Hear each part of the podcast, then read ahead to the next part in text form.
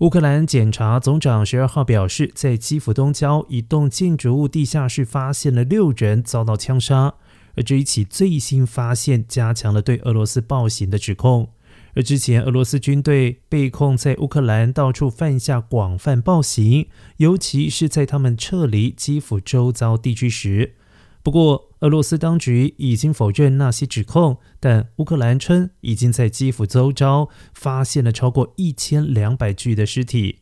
乌克兰总统泽伦斯基十二号透过视讯告诉立陶宛国会议员，几乎每天都会发现新的乱葬岗，正在收集相关的证词。有数以千计受害者、数百起的凌虐案持续在排水沟还有地窖发现尸体。而目前，俄罗斯持续将作战重心转往乌克兰东部地区。英国评估，乌东战事未来两到三周将会加剧。俄罗斯首要的目标将是攻占乌克兰东南部港市马利坡，而当地据传已经有万人丧命，守军持续奋力阻挡俄罗斯军队的入侵。